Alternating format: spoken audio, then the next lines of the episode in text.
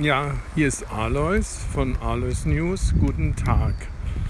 Ich bin in den Seeanlagen von diesen, habe einen kleinen Spaziergang vom Büro hier runter gemacht, um zu schauen, wie es da aussieht.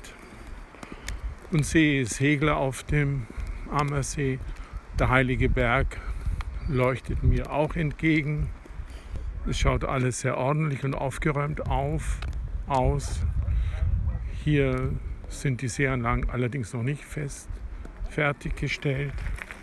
Also ich habe jetzt gerade mit einer Mitarbeiterin des, der Diesener Gemeinde gesprochen und äh, da geht es um die Seeanlagen, um die Treppenstufen, die vor allem von Entenkot versaut sind, im Wortsinne wirklich wahr.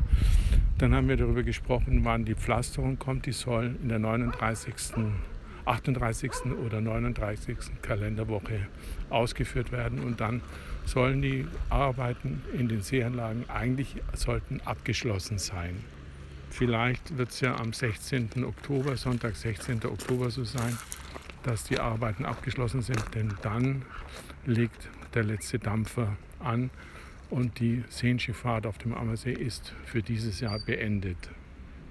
Die Mitarbeiterin aus dem Rathaus hat auch schon gesagt, dass mit dem Entenkot sich der Bauhof bemüht, die Treppenstufen stetig sauber zu halten.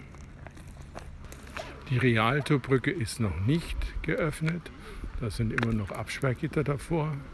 Und die Geländer rufen bei vielen Betrachtern Unmut hervor. Aber wie schon Luther sagt, wer am Wege baut, hat viele Baumeister. Oder wie, beim Bayern Münch, wie bei Bayern München, da ist jeder sein eigener Trainer.